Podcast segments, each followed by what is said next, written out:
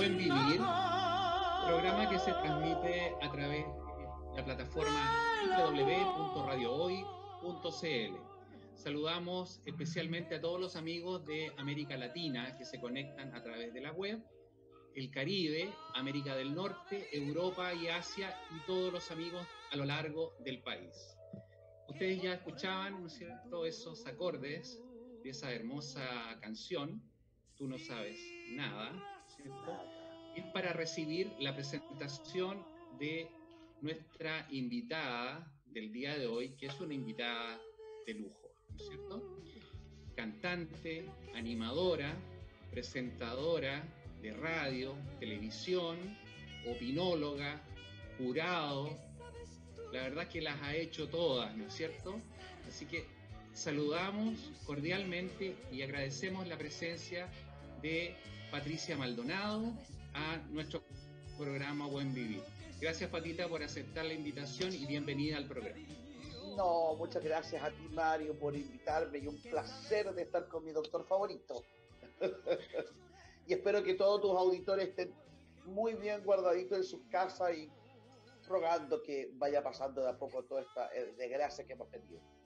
Sí, la verdad es que ha sido bien, bien complicado el tema, Patita. Primero preguntarte cómo estás tú, cómo está tu familia, cómo está Jorge, tus hijos, cómo están todos. Mira, nosotros pasando esto acá, en, afortunadamente yo vivo en un lugar eh, donde no tengo muchos vecinos. O sea, tengo vecinos, pero los vecinos son tan a distancia, pues son parcelas. Entonces no tenemos contacto. Y al pueblo, eh, a abastecerse, va una sola persona, una o dos veces a la semana, preparada de la mejor manera para no llegar de vuelta y traernos algún bicharraco. Por lo tanto, estamos tranquilos, mis hijos también, mis nietos también, mis hermanos también, o sea, mi familia, hasta el momento, gracias a la vida, eh, estamos bien, aguantando todo este periodo, pues, que no es fácil. Sin duda, claro, ha sido una, una, situación bien, bien compleja, ¿no es cierto? Así que, bueno, primero eh, eh, felicitarte y estar contentos de que estás en buena salud, en buenas condiciones. Y bueno, preguntarte de qué ha pasado contigo. La verdad es que toda esta situación irregular, ¿no es cierto?, parte por ahí por octubre, ¿no es cierto?, en que comienza el estallido social, ¿no es cierto? Y eh, bueno, eso trajo una serie de consecuencias a todo nivel, ¿no es cierto? Y en particular en el caso tuyo que sales de pantalla, ¿no es cierto? ¿Cómo vives esa situación? Mira, eh, al principio un poco extrañada, pero después fui dándome cuenta que el canal había hecho su, trabajo. Eh, yo tengo un gran respeto por ello, tengo una, una relación muy, muy cercana yo sigo siendo Mega. Mi contrato termina el 31 de diciembre del 2020. Eh, nunca supe la razón exactamente por la salida de la pantalla, porque al principio te dicen todo fuera porque había que estar con la contingencia y por lo tanto los periodistas se hicieron cargo del programa matinal, que era la lógica. Era lo más lógico que prensa se hiciera cargo durante un buen tiempo. Pero cuando yo vi que ya empezó a pasar la cosa, eh, empecé a preguntar y como no tuve respuesta me quedé en mi casa como corresponde, preparándome para viajar porque yo me eh, iba a viajar a Estados Unidos. Y um, fui postergando el viaje, postergando el viaje porque como no me avisaban si tenía que volver o no volver, eh, lo fui postergando. Y yo me embarcaba el 4 de diciembre, me embarcaba a quedarme un tiempo, no porque me fuera a vivir, que de repente sale gente y dice, la Maldonado se va a vivir. No, yo siempre he dicho que el sueño de mi vida era vivir seis meses en Estados Unidos, que es la temporada alta, y seis meses en Chile, temporada alta, de calorcito, rico, pasen mi café con ser, empieza el marzo de invierno, agarrar un avión y partir a Estados Unidos, que empieza el tiempo rico. Eso ha sido siempre el sueño de mi vida. Pero el mismo día 4 que yo me embarcaba a las 7 de la tarde, mi hija sufrió un accidente muy complicado a la, en la madrugada del domingo, que era el día domingo yo partía. Por lo tanto, tuve que quedar en Chile. Y viene la pandemia. Entonces me quedé con los pasajes y en mi parcela, no pude, no pude viajar. Pero, Fíjate, Mario, que uno debe ser porque ya uno tiene sus años, ya no tengo 20 años, voy a cumplir 70 este año. Uno toma las cosas de otra manera. Al principio sí, te da cosa, tú dices, bueno, ¿por qué yo no y por qué otros sí? Em, si estoy en un país libre, yo creo que todos tenemos derecho a opinar. Cuando tú estás en un país libre, cuando tú estás en un país bajo una dictadura, indiscutiblemente que no tienes el mismo derecho. Pero después fui entendiendo, dije, ¿para qué voy a hacer mala sangre? A alturas de mi vida no tiene sentido. El problema fue que yo tenía copado, yo trabajé hasta el día, esto fue el 18 de octubre de toda esta revolución, pero nosotros trabajamos hasta el día 16 y tenía copado yo todo octubre, noviembre, diciembre, enero, febrero. Entonces yo dije, no tomen nada en marzo para poder que la gente que trabaja conmigo y yo salir a tomar un poco de descanso porque el año se venía muy bueno. Eso fue muy penoso porque en el Café Concert no solamente trabaja la gente que está arriba del escenario con Mario. Esto es como una orquesta y tú entiendes muy bien eso. Detrás de la orquesta hay técnicos, gente que lleva los instrumentos, gente que te maneja el pan para llevar y trasladar a la gente. Esa gente se quedó toda cesante. Toda cesante porque todo se cortó al principio uno dice, Chupaya a lo mejor es por mí. No. Pero cuando yo vi que todos los músicos, que todos los humoristas, que todos los artistas del teatro se fue a la reverenda, yo dije que la cosa se va a complicar. Y viene la pandemia. Ya fue el último tiro de gracia. Exacto. Yo veo que la cosa está complicada para, para el espectáculo en sí. Está complicada porque Exacto. ¿quién va a ir a un teatro, Mario? a sentarse a, a, cuánta gente. imagínate que nosotros hacíamos el enjoy, los casinos están cerrados. Trabajamos en el enjoy mucho tiempo y nosotros metíamos en un día viernes 1.200, 1.300 personas. Imagínate lo que es eso en un café con cena. Hoy día es imposible meter esa gente. Con suerte van a ir ¿cierto? Si es que, si es que, si es que. Entonces, porque la gente también va a tener miedo, la gente también va a quedar un poquito asustada, ¿qué va a pasar? Me puedo contagiar. Yo lo veo complicado. Yo creo que la actividad de nosotros va a costar muchísimo para que, para que Exactamente. Mira, yo te voy a contar que hace un par de semanas estuve en el programa de invitado a, Tommy Rey y a Leo Soto de la Sonora de Tommy Rey. Bueno, y la verdad es que conversamos muchas cosas y de qué manera toda esta situación les había complicado a ellos como orquesta, como músicos, como personas, como familia, y sin duda que obviamente todo lo que tiene que ver con el gremio del espectáculo, ¿no es cierto? La música, la entretención, el arte, la cultura, por supuesto que se han visto claramente perjudicadas, ¿no es cierto? Y complicadas.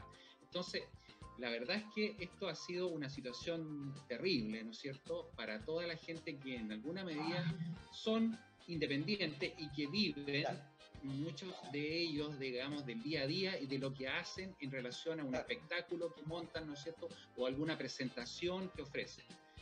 ¿Cómo te viste perjudicada? Me, imagino, tú tienes una productora y tienes gente que trabaja o trabaja contigo, ¿no es cierto? Y que montaba una serie de espectáculos, ¿no es cierto?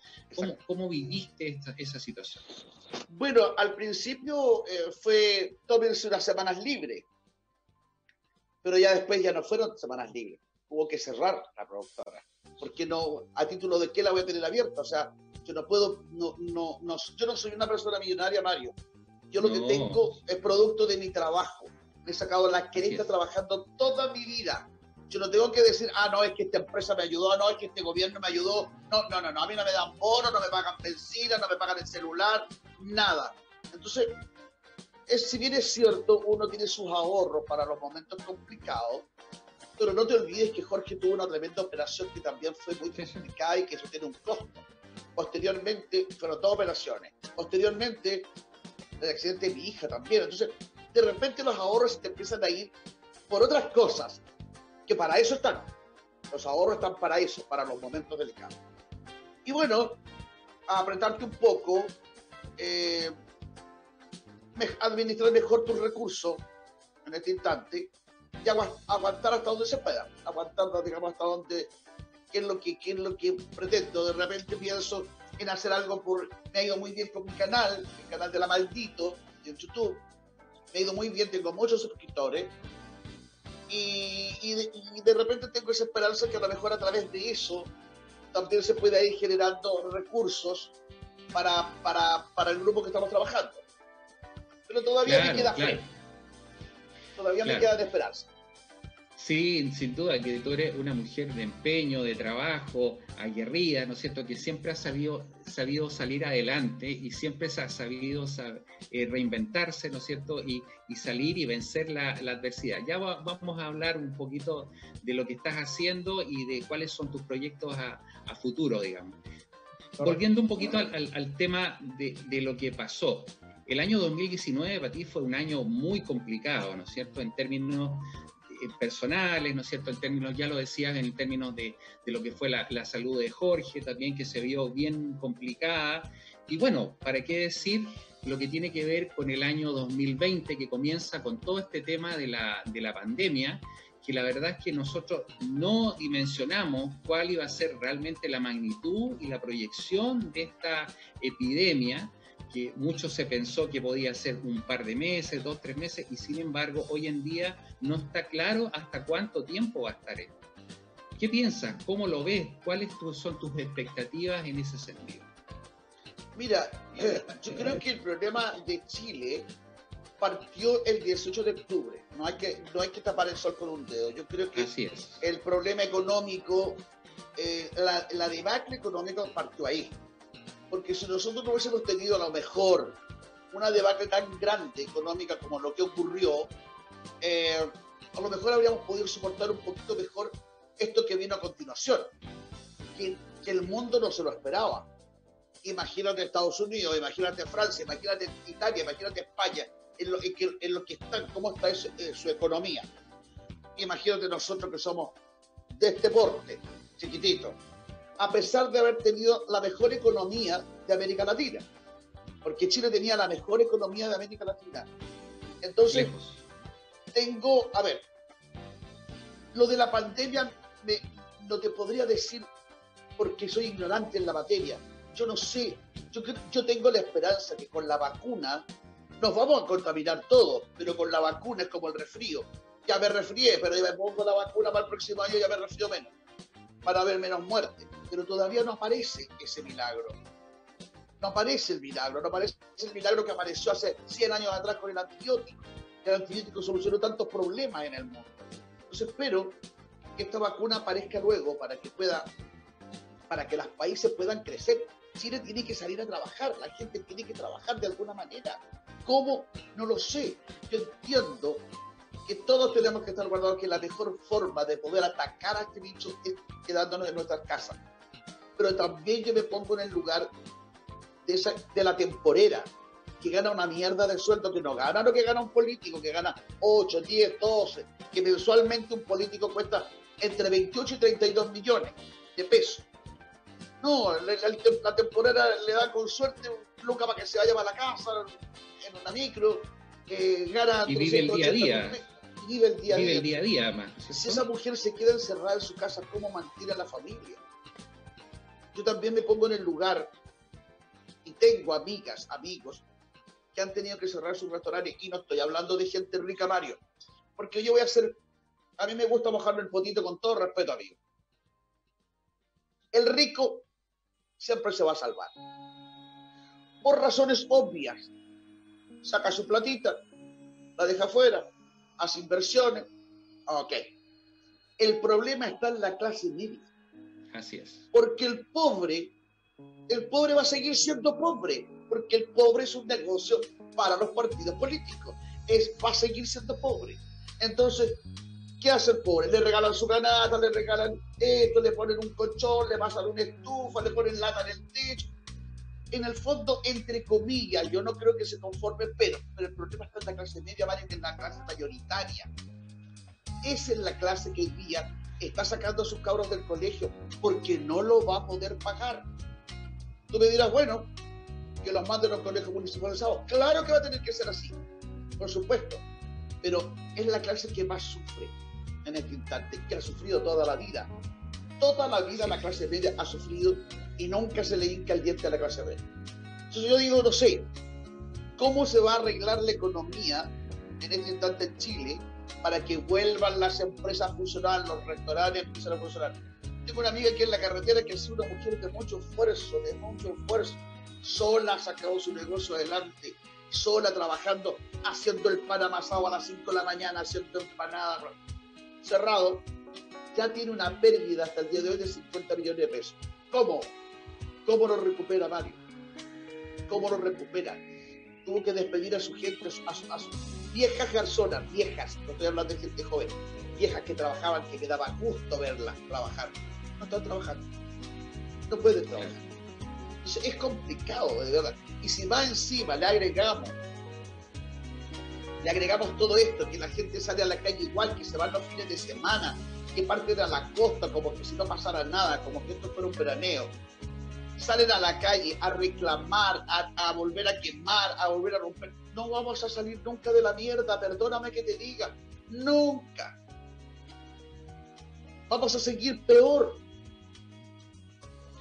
¿Cómo se le hace entender a la gente?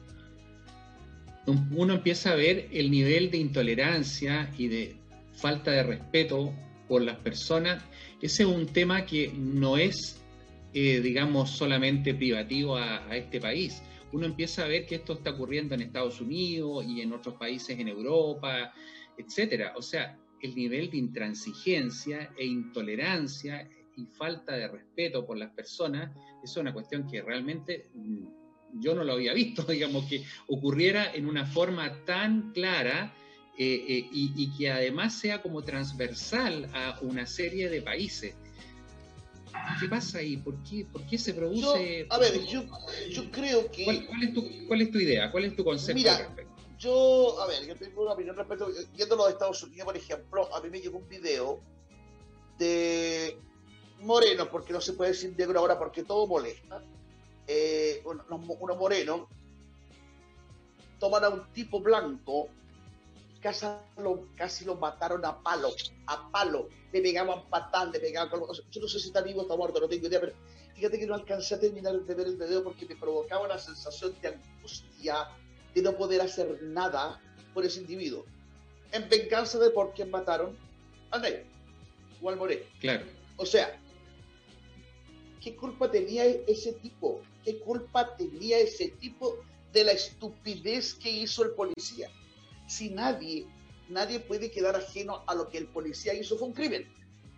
Lo tenemos claro, pero claro, ese policía tiene que ser juzgado como corresponde. 100 años de cárcel, se lo merece. Pero ¿por qué salía a quemar y a romper? ¿Cuál es la, es como una moda? ¿Por qué pecar de un individuo que es inocente? Te hace más hombre, te hace más macho. Por último, ¿sabes qué? Te voy a pegar, pero defiéndete ya hagan una rueda, a ver quién gana, gana más. Eso es de macho. Pero pegarle cinco, seis a un individuo, eso se llama ser maricón. Perdóname, una mariconada. Eso no es de hombre. Entonces, está como de moda. Eso está como de moda. Aquí, aquí en Chile pasa lo mismo.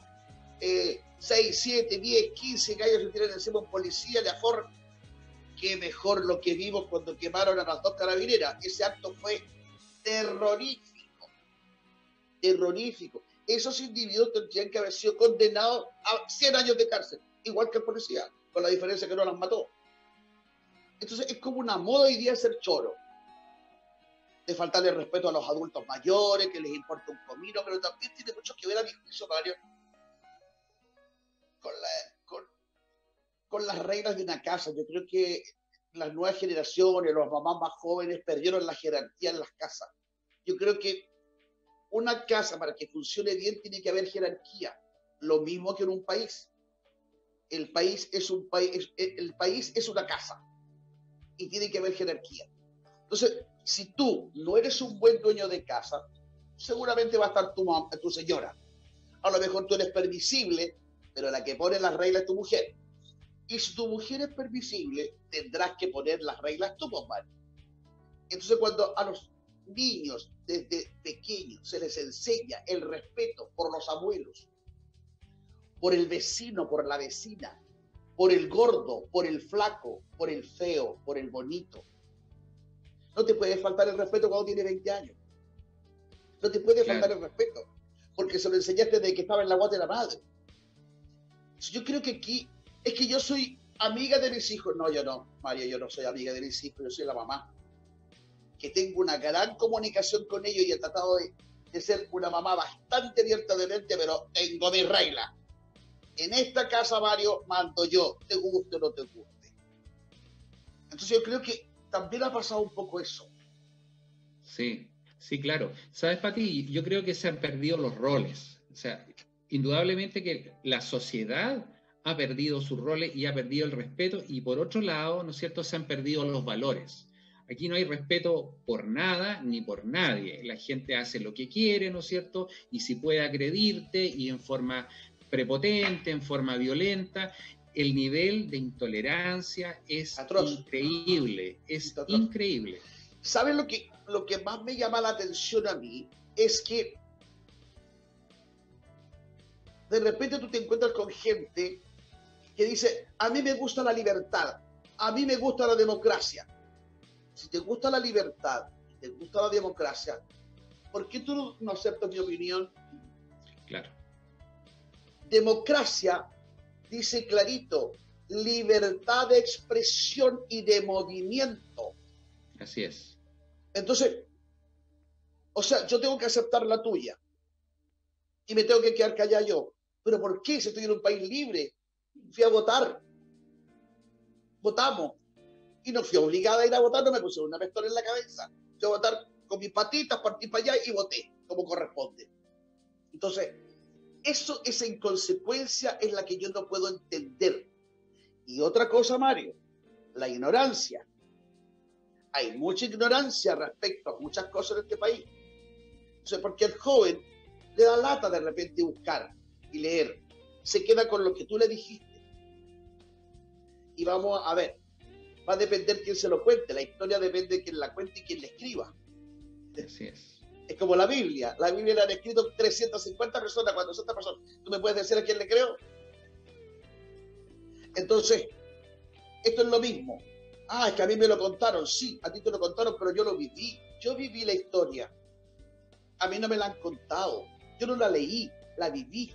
Y la viví en un barrio modesto yo no la viví en Las Condes, ni en Vitacura, ni allá arriba en Chepureo, que no, yo la viví en el barrio Pila, abajo. Entonces, eso no puedo entender, esa inconsecuencia es la que no entiendo. Sí, sí, sí. Eso quizás es lo que más molesta y en el fondo eso ha llevado a que, bueno, la gente se subleve en forma de medida, ¿no es cierto? Y que además atente no solamente contra la propiedad pública, sino que contra la propiedad privada y dañando cosas que en el fondo a ti mismo te sirven. Es penoso y es lamentable como toda esa gente del todo lo que tiene que ver con el perímetro de Santiago Centro perdió sus negocios, sus pequeños negocios, cafeterías, ¿no es cierto?, almacenes, cosas que realmente, de, de, lo cual ellos vivían, sin duda, gente tuvo que cerrar. Imagínate la gente que vivía tenía sus departamentos y arrendaba esos departamentos ahí, que eran dentro del casco histórico prácticamente, ¿no es cierto? Patrimonio, digamos, lugar de visita de muchos turistas, etcétera. Entonces, esa gente perdió. La verdad es que la gente de ahí, los que arrendaban, se fueron, sin duda, y esa gente no puede arrendar sus propiedades, sus departamentos, si es que no se los quemaron. Mira, el día me llegó un video donde, eh, no te olvides que yo tengo familia en Estados Unidos, eh, me llega un video de donde los dueños de tiendas y de negocios y de boliches sacaron su armamento. Porque no te olvides que en Estados Unidos cualquier persona puede comprar un arma. Sí, sí. Y tú ves a los dueños de negocios con una, un armamento como que están en una guerra. Entonces, ¿cuál es el diagnóstico de ellos? Nos vamos a permitir que nos destrocen nuestro negocio que nos ha costado años de, sacrificio. Entonces, ¿qué es lo que yo veo? Que va a haber mucha gente muerta si ellos, ellos utilizan su armamento. Entonces, ¿qué es lo que están esperando en Chile? Que la gente se arme en sus casas. Ya se han armado ya. Porque no te queda otra solución, Mario, por Dios. Si, si entran tres, cuatro a tu casa, ¿qué haces? Está tu hija, está tu padre, está tu madre, está tu mujer. Tú tienes que defender tu familia. no la puedes defender con un cuchuflí, porque esta gente no entra con un cuchuflí a tu casa. Entonces, hay que evitar ese enfrentamiento, hay que evitarlo. No sé cómo, poniendo más mano dura, no tengo idea, pero, pero, pero algo hay que hacer. Este país, si no se le pone orden, vamos por mal camino, por muy mal camino. Probablemente una guerra civil, claro, si, si la situación. Mira, uno sabe, Mario, uno sabe, Mario, cómo empiezan las guerras civiles, pero nunca cómo terminan ni cuándo terminan. Claro. Hay países que han estado 10 años en una guerra, 15 años en una guerra civil. ¿Eso es lo que quiere Chile? No quiero, creo que la gente quiera eso. Yo creo que aquí hay un grupo de personas, un, grupo, que son, eh, a ver, son, se ven como muchos, se ven como, están organizados. Esa es mi, mi, mi, mi opinión. Existe una muy buena organización. Piensa tú que hoy día hay de los agitadores de Chile, hay agitadores en Estados Unidos, que ya los vieron, que ya aparecieron con cartel y todo. Dime, ¿qué, ¿qué hacía un letrero de punta a punta que decía, dejen libre a los mapuches. Me dio risa, Mario, me dio plancha, me dio vergüenza. Y dije, pero ¿qué es lo que es esto? ¿Qué hacen esos monos ahí? Dejen libre, free a los mapuches. ¿Qué tiene que ver si es una pelea entre los negros con los blancos? Después había bandera, viva el Che Guevara, uno de los peores asesinos del mundo. Se dio el, el lujo y de escribir y de decir que él con su propia mano mató a la gente que no pensaba como él. Y aparece en bandera y dice, no entiendo nada, no entiendo nada. Quieren que fusilen al policía porque mató a un negro y ellos levantan la bandera de Che Guevara. Esa es la inconsecuencia porque hay ignorancia, porque no les gusta leer. Exactamente, es inconsecuencia. Bueno, vamos a hacer una, una pausa en esta agradable conversación y vamos a volver con Patti Maldonado a conversar de temas de la contingencia, ¿no es cierto? Y de qué está haciendo hoy en día. Volvemos en un momento. Bueno, ya estamos de vuelta en el programa Buen Vivir, programa que se transmite a través de www.radiohoy.cl. Y estamos con Patti Maldonado, nuestra invitada estrella de hoy, para conversar de varios temas. Patita, quiero llevarte a otro tema importante que me parece que fue en tu vida, que fue el tema de la baja de peso y el uso del balón. ¿Por qué no les cuentas un poco a los auditores cuál fue tu experiencia en ese sentido? ¿Qué lecciones sacaste, no es cierto? ¿Cómo viviste esa situación? Mira, eh, yo me he pasado la vida haciendo dietas, porque yo no sé si la obesidad es, es, una mala costumbre, es porque tú no te alimentas bien, eh, o porque también tiene que ver la genética. Yo el otro día eh, con, tengo un chat con mis hermanos, somos siete hermanos, entonces todos vivos afortunadamente. Si mi hermano de Estados Unidos de repente encuentra fotografías antiguas y las empieza a mandar por el chat y yo encuentro fotografías y me puse a analizar todas las fotografías que nos hemos mandado todos los hermanos. Y yo miraba yo niña de dos años, un año, mi padre así, mi madre así, mi abuela así, mi tía así. Yo miraba la foto y decía, ¿por dónde cresta yo voy a ser delgada si toda esta familia son gordos? Ahora, yo reconozco que si bien es cierto yo pertenecía a una familia humilde, no pobre, yo hago una diferencia. Para mí la pobreza es cuando tú no, no tienes nada para echarte a la boca y cuando no tienes nada con que taparte. Para mí eso es, ser muy pobre. Pero cuando tú tienes para comer, para mí no es pobreza. Cuando te, yo me sentaba a la mesa con mis padres y comíamos rico. Yo andaba con los zapatos rotos, ese era otro cuento.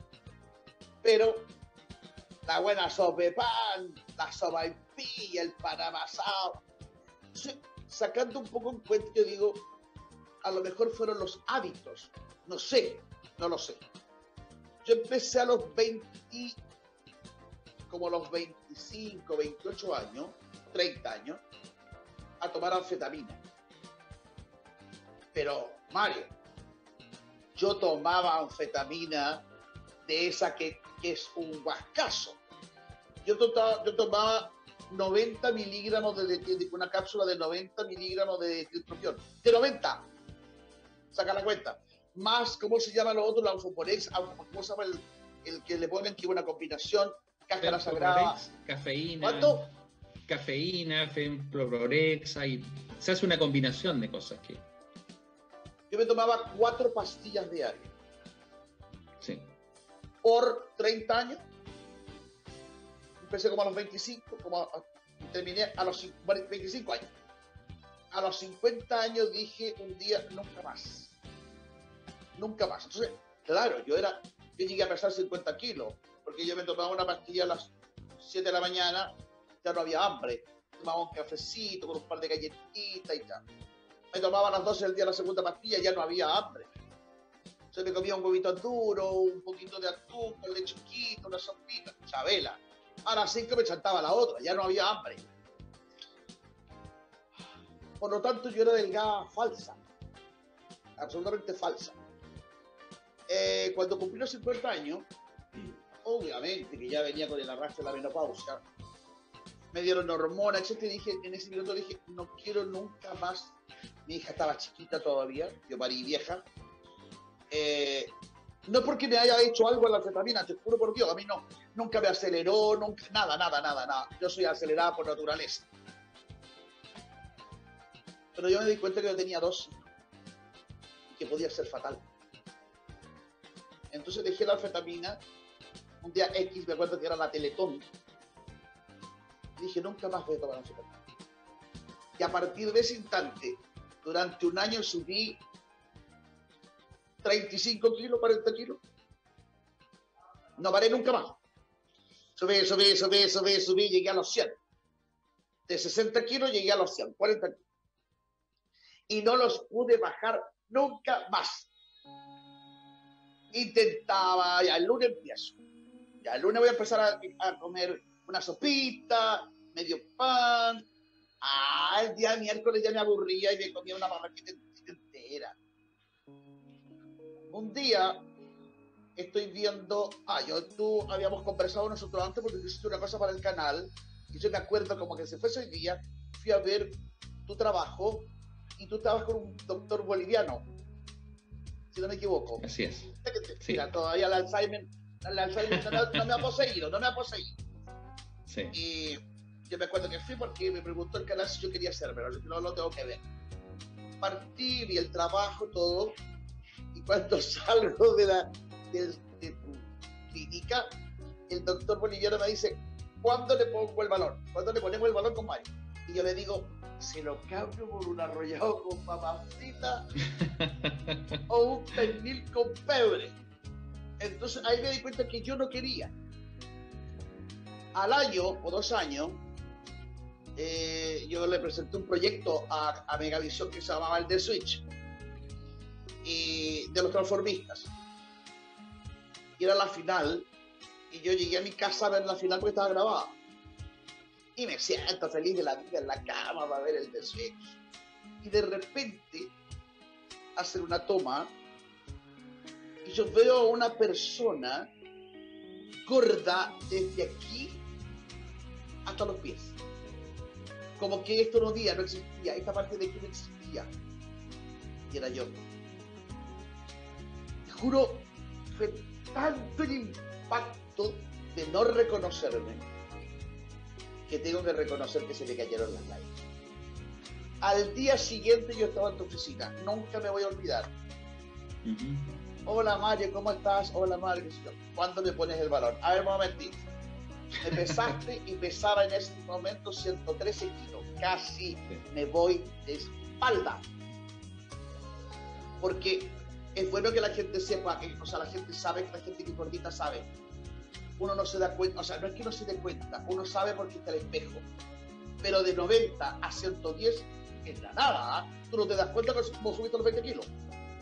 No te das cuenta cómo lo subiste. Creo que fue la mejor decisión que tomé en muchos años, Mario.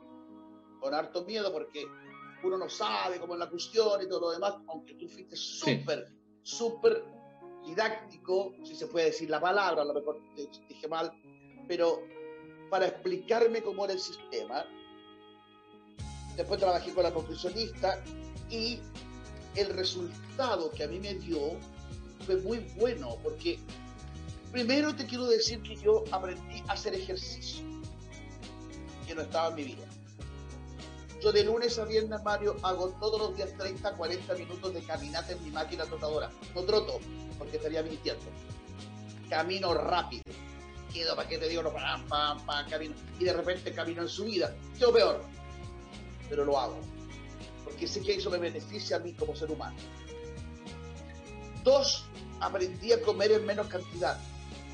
Mira, yo, por ejemplo, el, hoy día estamos miércoles, el lunes hice pastel de papa pero hice un pastel de papa que yo inventé hace muchos años, mucho tiempo, que es una pizza falsa, que es el pastel de papa que va con queso encima, laminado, con salame y tú le pones orégano y lo metes al horno. ¿Te imagináis cómo queda, no?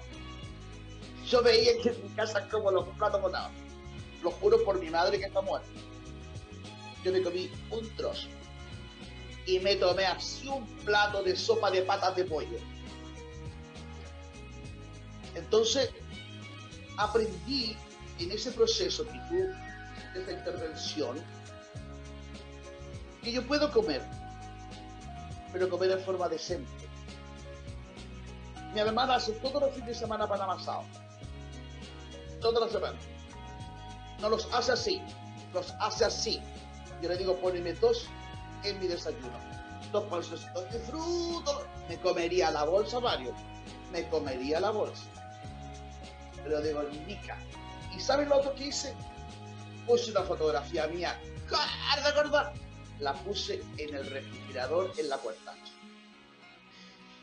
Y la veo todos los días. Entonces creo que fue lo mejor. Yo, yo tuve la suerte de que al principio, claro, tienen las molestias, las náuseas, los primeros cuatro, cinco, seis días, que es normal, porque uno tiene algo, algo extraño pero después me porté en el viaje que hice a Tailandia con el balón puesto. Nunca se me ocurrió comer nada que yo pudiera correr ya. O sea, como que me, mi, disciplina empezó a funcionar. Tal vez ahora, con esto de la pandemia, el estar encerrada, igual a mi ejercicio, me ha permitido subir algunos kilos. Pero créemelo, créemelo, que en otra época, en otro minuto, yo estaría pesando 200 kilos. Porque me cuido, en este momento me sigo cuidando exactamente igual. Solo que no tengo la actividad que tenía antes, que yo antes no paraba. Que el café con ser, que la radio, que la televisión, que los ensayos, que escribir libretos. Te mantienes todo el día en movimiento. Hoy día es menos el movimiento. Pero de verdad que creo no haber subido tanto como, como, como podría haberlo hecho. Así que yo yo le aconsejo a la gente que, puede, que está en condiciones, de que no, no lo piense. No es invasivo, no te cortan nada y al año te lo sacan.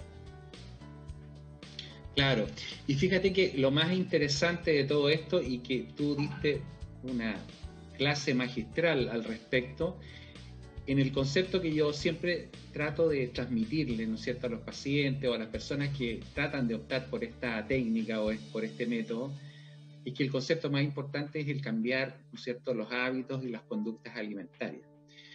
La obesidad y el sobrepeso son más allá de enfermedades, son condiciones y uno tiene que estar, ¿no es cierto?, tratando de luchar frente a eso y son condiciones que son crónicas, ¿no es cierto? Que si tú no haces un cambio en tu vida, sin duda que vas a volver a lo mismo, ¿no es cierto? Y vas a rebotar y vas a volver a subir de peso, ¿no es cierto? Y yo creo que realmente tú entendiste súper bien el mensaje y por eso te veo que estás súper bien. A mí me, parece... No, o sea, yo, no, me quería, no me quería pensar porque que, que estáis encerrada entre que te encontráis todos los días con tu marido, hablo el trozo, está mi marido, cierro el trozo, está mi marido, entro al baño, está mi marido, entre que tenéis todos esos, problemas, los perros, los gatos, y más encima pesarte, no, Mica. Pero cuando yo me miro y me veo, sí, estoy un poquito, o además que estoy más vieja, se me ha caído esta parte de aquí, pero no me siento gorda, no sé si me entiendes. Sí, no me siento. Creo que creo que... No, y no te ves tampoco, no te ves así, digamos, sin duda. Yo me recuerdo perfectamente esa imagen que tú describes perfectamente cuando estabas haciendo el programa, ¿no es cierto? Lo recuerdo perfectamente y veo, ¿no es cierto?, el, el cambio en relación ahora. Así que es clara la... yo, tenía esto pegado aquí, esto de aquí lo tenía pegado aquí. ¿Sí? Son 113 kilos. Es mucho peso para una mujer con estatura. Yo no soy tan chica, pero tampoco tan grande. Entonces, no, no, no, y yo le, yo le digo a mi hija, converso mucho con ella, que mi, hija se cuida mucho también. Le digo, no quiero volver a ser no no quiero, no quiero, no quiero porque, porque, porque así me siento bien, siento que me veo bien. Yo creo que, te lo repetir, yo creo que es una buena alternativa en el sentido de que no te tienen que abrir, no tienes que operar. Porque de repente si tú no te cuidas con, una, con un bypass o con una manga, vuelves a subir 50 kilos. Sí, claro, cualquier método que tú hagas, sin duda que si no te cuidas, vas a rebotar, si eso es, lo más importante. Oye, Patita, cuéntanos un poco, los últimos minutos que nos van quedando de programa, cuéntanos un poco qué es lo que estás haciendo hoy en día. Tú eres una mujer súper inquieta que a pesar de la adversidad, siempre saca fuerzas de flaqueza y siempre está reinventándose. Yo sé que tienes un canal de YouTube, ¿no es cierto? Sí. Y que estás haciendo un programa. ¿Por qué no nos cuentas un poco Mira, Estoy haciendo el canal de La Maldito, que se me ocurrió de repente hace dos meses y medio atrás. Nunca pensé, partimos con muy poquita gente. Yo hoy día, como te digo, tengo 61.700 eh, eh, suscriptores claro, suscriptores. Eh, tengo constantemente cuando al aire tengo mil, mil doscientas personas que están pegadas al, a la transmisión en directo de, de 6 a 8 de la noche, de lunes a jueves. Y el día viernes es de las 22 en adelante. Pero lo que mejor, mejor ha pasado es la reproducción. O sea, un programa lo han visto 200.000 personas. Estoy haciendo recetas eh, para comer, o sea, digamos, recetas de cocina. Que, eh, ¿Por qué se me ocurrió? Porque yo digo, bueno, hoy día las condiciones económicas están malas. Por lo tanto, oiga, yo le voy a enseñar a usted a reciclar, amiga, no puede votar. ¿Por qué votó esa lechuga? ¿Por qué votó esa zanahoria? ¿Por qué votó el pimentón? Usted me dice que no tiene nada para cocinar. Mire, tiene un pimentón, tiene una zanahoria, tiene un zapallo. Yo le voy a enseñar.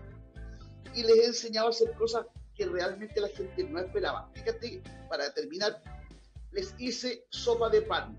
Cuando yo le explico a la persona que vino a grabar a mi casa, me dice, perdón, ¿qué es lo que es la sopa de pan? Claro, en mi época se comía por Mario. ¿Tú no comiste nunca sopa de pan? Sí, por supuesto. Ya, claro. Pero, la generación actual no tiene ni idea de lo que es una sopa de pan, por Mario. Sí. ¿Lo sabes? Entonces le lleva 160 mil reproducciones una simple sopa de pan. Les enseñé a hacer la ensalada de zapallo crudo, 220 mil reproducciones. La gente no tenía idea que el zapallo crudo, el amarillo, el que tú usas para cazuela, se come crudo.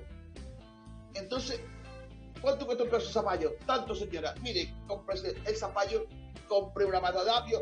Le enseñé, olvídate. Y eso ha sido muy exitoso. Y lo otro, que yo siempre dije, el bolero no ha muerto.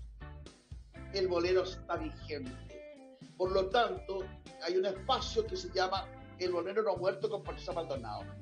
Y grabé ocho boleros momentáneamente y los ponemos en YouTube y a la gente le encanta porque no toda la gente es recotonera, a mí me encanta la música en general, pero el bolero es una cosa maravillosa. Entonces, estoy muy contenta porque es un canal misceláneo y política. El día martes dejo la mansa escoba en la política. Puedo decir lo que quiera porque no tengo ni un director, ni un productor, no tengo que me digan por la oreja, tú no lo puedes decir, cállate, no lo tengo. Es mi canal y si a, ellos les gusta, fantástico. El que no les gusta, que elija otro canal. ¿Cuál es el problema? Claro, claro que sí. Qué bueno, ¿eh? Eso es, eso, bueno, yo me has contado un poco tu historia y, has tenido la capacidad de reinventarte en frente a las situaciones adversas. Me acuerdo que en algún momento me contaste que habías vendido ropa triple XL, ¿no es cierto? Claro, cuando, ropa para gordito. Tuviste problemas, ¿no es cierto?, económicos y no tenías como muy, muy restringido tus ingresos. Em, hiciste un negocio ahí y fue súper exitoso eso también. Muy bien. No, si yo tuviera que reinventarme hoy día, aparte del canal y todo, cuando yo hice ese negocio de ropita para gordo que se llamaba eh, Estilo XL, porque yo no encontraba ropa para mí, yo me volvería a poner con ropa para gordos. Porque yo te puedo asegurar que después de la pandemia, el 80% de la gente va a ser gorda. Entonces, con la diferencia, Mario, en ese instante que yo me instalé con ropa para gordito, no conocía muy bien el negocio. Igual me fue la raja. Igual. Ahora lo conozco. Sé lo que haría y cómo lo haría. Entonces, si no vuelvo a la televisión, me dedico a eso o sigo con mi canal, ya sabré lo que hago. Exactamente. Oye, Pati, ¿por qué no nos cuentas una o dos anécdotas? Tú tienes una cantidad de cosas cómicas, chistosas que te han pasado en tus viajes y que no mucha gente lo sabe. ¿Por qué no nos cuentas un par de cositas ahí muy... Yo he escuchado ahí un par de cosas que tú has contado y tú me has contado además.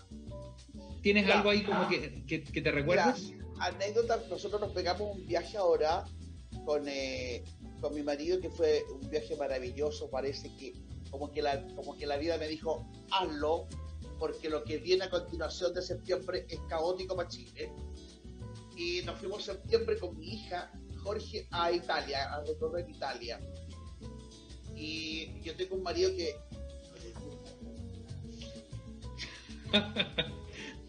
sale de la fiesta en auto para el baño. Entonces, ya, resultado que llegamos y le digo yo, oye, aquí lo primero que hay que hacer es que yo no te voy a aguantar que tú salgamos a las 10 de la mañana. Yo aquí a las 6 de la mañana me estoy bañando y a las 7 estamos tomando desayuno. Porque los países se conocen caminando. Claro.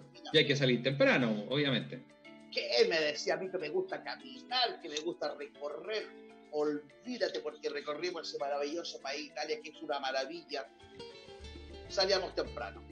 Eh, lo aguantó el primer tiempo pero ya llevábamos como 15 días, ya, los primeros 15 días eran mi amor, mi amor, vamos a almorzar, a comer tal cosa, y Jorge me decía, no, mi amor, comamos espagueti, bueno, mi amor, comamos espagueti. Después, mi amor, esos los primeros 15 días, ya después de los 15 días ya no era mi amor, ¿sabes? vamos a almorzar, es que quiero comer, ah, voy a comer espagueti de nuevo, pues ya, para esa cosa, no, ya, almuerza tú, yo voy a almorzar acá. Terminamos, porque Jorge caminaba tres cuadras y se sentaba en un escaño y se quedaba dormido. Se quedaba dormido, porque yo lo sacaba a las seis de la mañana a bañarse. Roncaba, le sacábamos fotografía. yo lo, tocaba así y le decía, oye, tienes que quedar aquí, tienes que quedar aquí, devuélvete al hotel porque yo voy a seguir caminando con la mano seguíamos caminando. Entonces, ¿qué optó él? Buscábamos un hotel que estuviera muy cerca, pues está lleno de restaurantes, cerca de los restaurantes. Entonces decía, salgan a caminar, vayan, conozcan todo lo que quieran. Y él se quedaba en el restaurante con su puchito y con su vaso de whisky con hielo. Feliz de la vida. Y así pudimos hacer el viaje para no pelear, porque ya de los, de los 15 días ya estamos a pelear, pues, ¿cachai o no? Porque a él no le gusta caminar, pobre. Entonces yo lo obligaba, al pobre le dolían sus pies, le duelen tanto los pies, vieja, anda tú son. Pero ¿cómo no te vayas a mover? Tienes que moverte, si no después de viejo no voy a poder caminar. Optamos por dejarlo en un restaurante sentadito con su pucho y su copete. Y fuimos felices el resto del tiempo que viajamos por Italia. Oye, y yo lo había invitado este año, yo lo había invitado este año. Dejo, le dije yo, invito que vamos a China, sin saberlo, a la cagada de los chinos. Y sabes lo que me dijo, mira vieja, yo te agradezco desde el fondo de mi corazón, me dijo, tu gentileza de viajar conmigo. Pero ¿por qué invitáis a una amiga mejor? o anda con la madre. Porque yo y cagando vuelvo a viajar contigo. Así que este viaje yo lo habría hecho sola con mi hija. Él vislumbraba ya lo que le esperaba en China. Exacto. Oye, Patita, bueno, ya nos queda pero un par de minutitos más para terminar el programa. Eh, ¿Por qué no nos cuentas eh, cuáles son tus redes sociales para que nuestros auditores sepan cuál es tu canal de YouTube, ¿no es cierto? Dónde la gente te puede escuchar y dónde la gente te puede buscar. Canal La Maldito en YouTube, Canal La Maldito en YouTube.